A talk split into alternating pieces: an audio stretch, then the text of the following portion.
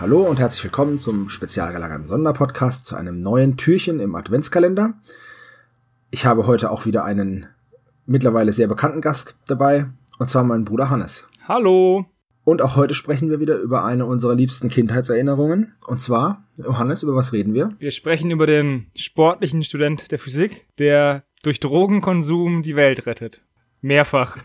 mehrfach Drogen konsumiert oder mehrfach die Welt rettet? Beides, ne? Genau, wir reden über Jan Tenner. Wir reden über Jan Tenner, ähm, einer Hörspielreihe von Kiosk, beziehungsweise jetzt Kiddings, aus dem Jahr 1980 bis 89, beziehungsweise 2000. Und das ist auch die, die erste Besonderheit dann, aber da kommen wir später dann noch dazu. Möchtest du kurz zusammenfassen, um was es in Jan Tenner geht? In den ersten Jan Tenner Folgen geht es, geht es darum, dass eben der besagte Held Jan Tenner so One-Shot-Sci-Fi-Abenteuer auf dem Planeten Erde in dem fiktiven Land Westland ähm, erlebt, indem er zum Beispiel radioaktive Spinnen abwehrt oder riesige Vögel bekämpft. Die radioaktiven Spinnen, die aber vom vom Militär Gen genau von General Forbett ähm, erfunden wurden bzw. gezüchtet wurden. Jan Tenner ist die Hauptfigur und die nächsten vier wichtigen Figuren sind wohl dann Professor, Professor Futura, der Wissenschaftler, der immer für alles das richtige Serum hat. Du musst, du musst fliegen können, hier, nimm das da. Du musst äh, unsichtbar sein, hier, nimm das da. Du musst deinen rechten Fuß in Stein und deinen linken in Pudding verwandeln, hier, nimm das. Ganz genau, so sieht's aus. Oder du musst alles gleichzeitig machen, dann habe ich hier dieses Multiserum. Das kann ich dir auch spritzen. Aber Vorsicht, das ist vielleicht ein bisschen gefährlich. Die sind auch grundsätzlich nie getestet. Nie. Aber Jan Tenner sagt immer, ah, fuck it, ich rette mal schnell die Welt. Das geht schon. Dann Laura, das ist die Freundin von Jan Tenner. Die ist in, den ersten, in der ersten Folge heißt er aber noch anders, oder? Ja, ähm, Tanja heißt sie da und ist, also Laura ist nicht nur die Freundin von Jan Tenner, sondern sie ist in erster Linie mal die Assistentin vom Professor. Und Tanja ist die erste gewesen, aber Tanja hat den, ist den Hörern so auf die Nerven gegangen mit ihrer, oh Jan, pass bitte auf, oh Jan, zieh dir eine Jacke an, oh Jan, das kannst du doch nicht machen. Das, ähm, die aus der Serie rausgeschrieben wurde und durch Laura ersetzt wurde, die wesentlich tougher ist und cooler und ähm, Jan Paroli bieten kann und ihm auch hilft. Wie halt Tanja rausgeschrieben wurde, ist dann aber ein bisschen lustig. weißt du noch, wie das war? Ich, ist sie nicht in irgendwie so einen ähm, mega kosmischen Schlaf verfallen und dann hat niemand mehr über sie geredet? Genau. Eines Tages kommt Jan äh, ins Institut von Professor Futura und dann sagt ihm Professor Futura, ja hier Jan, pass mal auf, deine Freundin hat voll einen schlimmen Unfall. Ähm, wir haben die jetzt in so ein künstliches Koma verlegt. Und Jan, ja, alles klar, cool. Und wer ist das? Ja, das ist jetzt Laura. Das ist deine, das ist meine neue Assistentin. Und dann geht's schon los. Also. Die, die Leiche war noch nicht mehr kalt, ja, da wurde schon die neue eingestellt. Genau, so sieht's aus.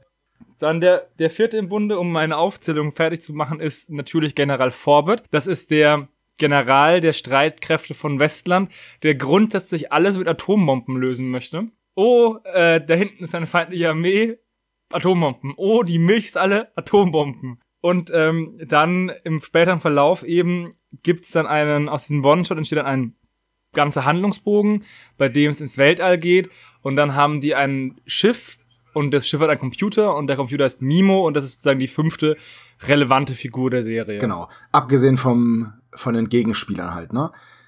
Genau. Und da hätten wir als wichtigsten Gegenspieler natürlich Professor Zweistein, weil was ist besser als Einstein? Klar, Zweistein. Der ist ein richtig mieser Sack. Das ist Professor Futuras äh, Gegenspieler, der eigentlich immer nur schaden will. So, man weiß eigentlich gar nicht, was seine richtige Motivation ist, außer dass er jedem in die Suppe spucken möchte. Und äh, Saitania, die kommt dann später. Das ist eine Weltraumprinzessin, die auf Jan Tenner abfährt ohne Ende. Und als er sie zurückweist, wird sie halt ein bisschen stinkig. Ist halt im Endeffekt, darf man das sagen, ist so ein bisschen so eine Bitch. Also, die ist halt einfach beleidigt und macht dann deswegen stunk.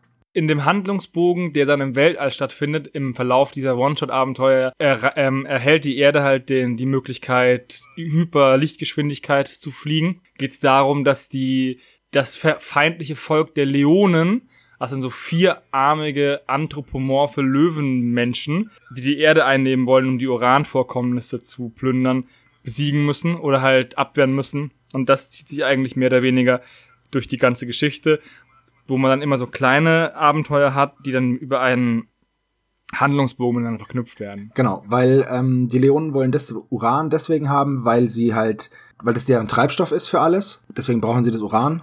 Und Jan Tenner und seine Crew suchen eben den sagenhaften Stein der Macht, der Wünsche erfüllen kann, um die Leonen damit abzuwehren. Und das ist dann eben dieses Weltraumabenteuer, was sie dann über mehrere Folgen haben. Ist ziemlich 80er Jahre.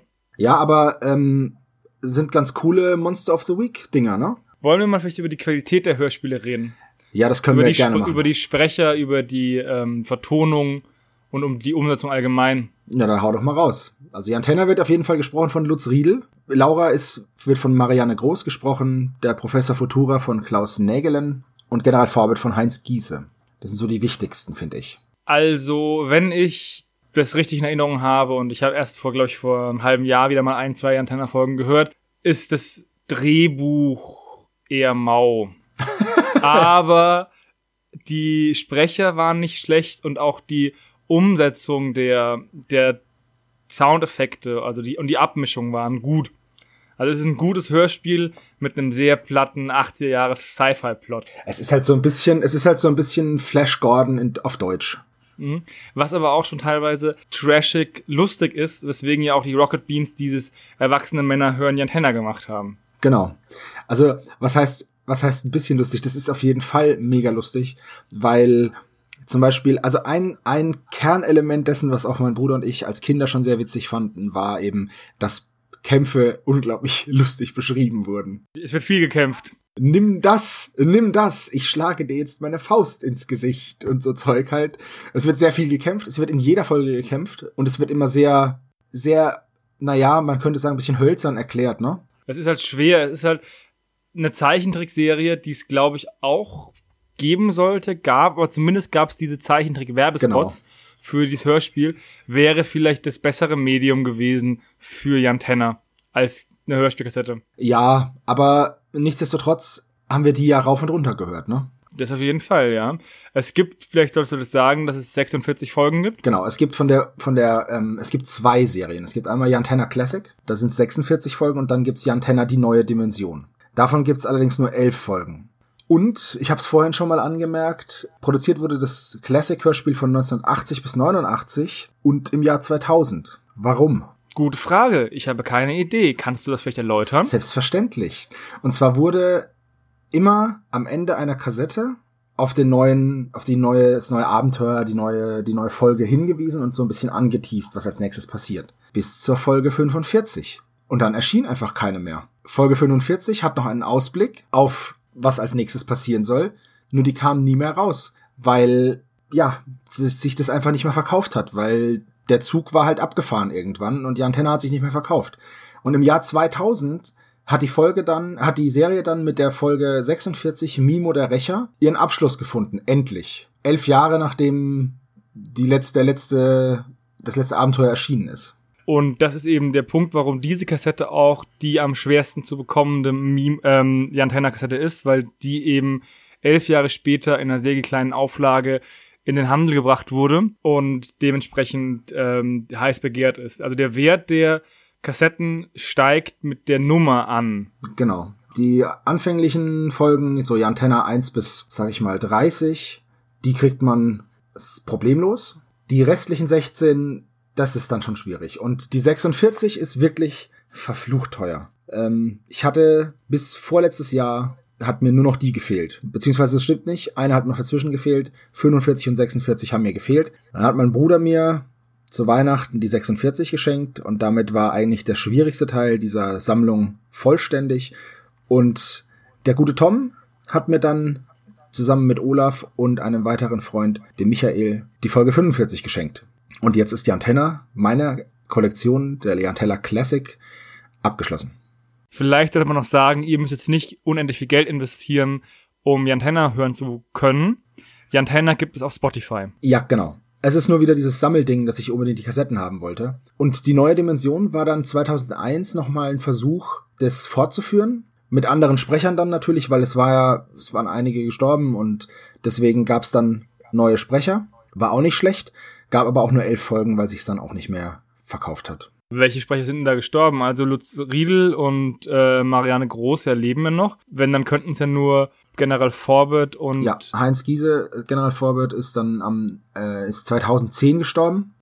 Genau, aber Professor Fortura lebt auch noch. Ja, aber die sind halt nicht mehr dafür zu haben gewesen anscheinend. Ja, der ist auch 1927 geboren. Ja, der ist auch schon ein wenig älter. Wobei, er war ein cooler Sprecher für Professor Futura. Ja, aber der hat, wenn ich das so sehe, nicht mehr viel gemacht. Also, ähm, Nee, das ist richtig, ja. der hat hauptsächlich äh, Jan Tenner gemacht und dann so ein, zwei Folgen Benjamin Blümchen und Bill Blocksberg und das war's dann. Was würdest denn du sagen? Jan Tenner. Einordnen. Jan Tenner lebt sehr viel von der Nostalgie.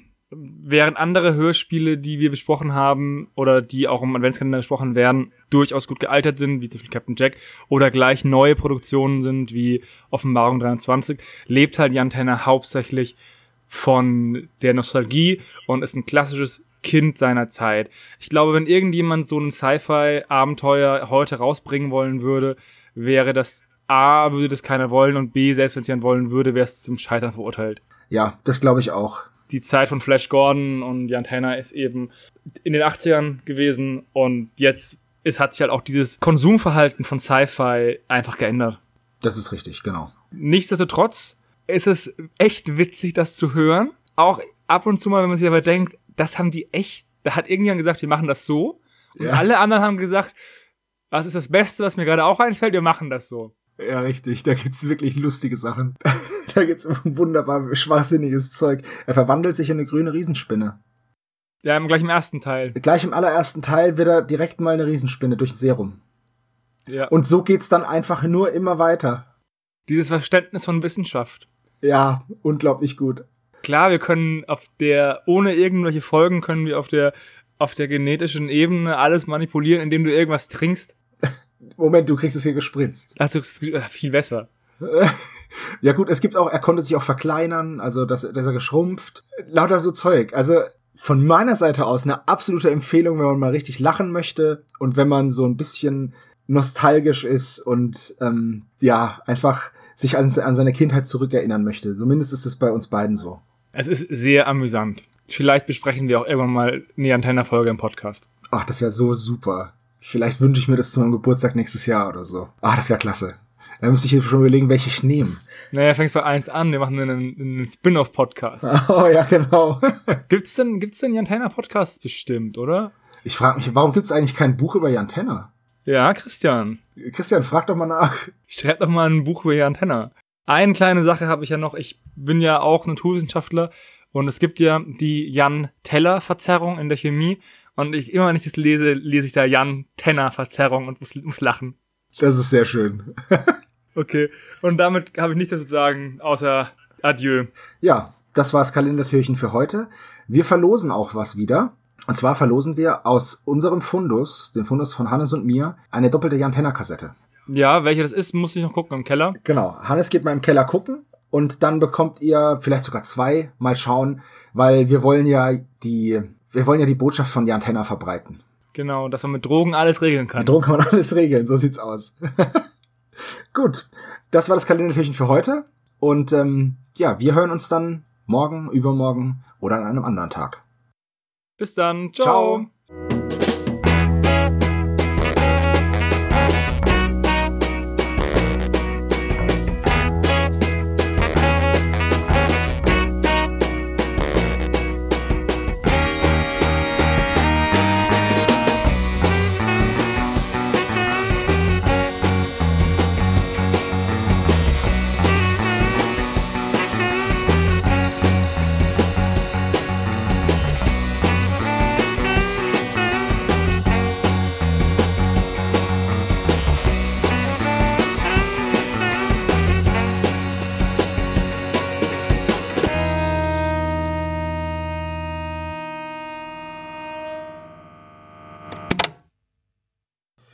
Unterstützt den spezial gelagerten Sonderpodcast bei Patreon unter patreon.com slash spezialgelagert oder gebt uns ein kleines Trinkgeld über paypal.me slash spezialgelagert. Dieser Podcast ist ein reines Hobbyprojekt von drei Fans und steht in keiner Verbindung zu Europa oder Kosmos. Unser Dank geht an Dr. Orgel für unser Intro nicht kleinlich sowie unsere Station Voice Heinz Kreinbaum. Ihr findet den spezial gelagerten Sonderpodcast bei Instagram, Facebook und Twitter jeweils unter spezial gelagert und bei YouTube als spezial gelagerter Sonderpodcast. Und natürlich auch bei Spotify, Deezer und iTunes. Hinterlasst uns auch gerne eine Nachricht auf unserem Anrufbeantworter. Die Nummer lautet 0421 175 4343 0.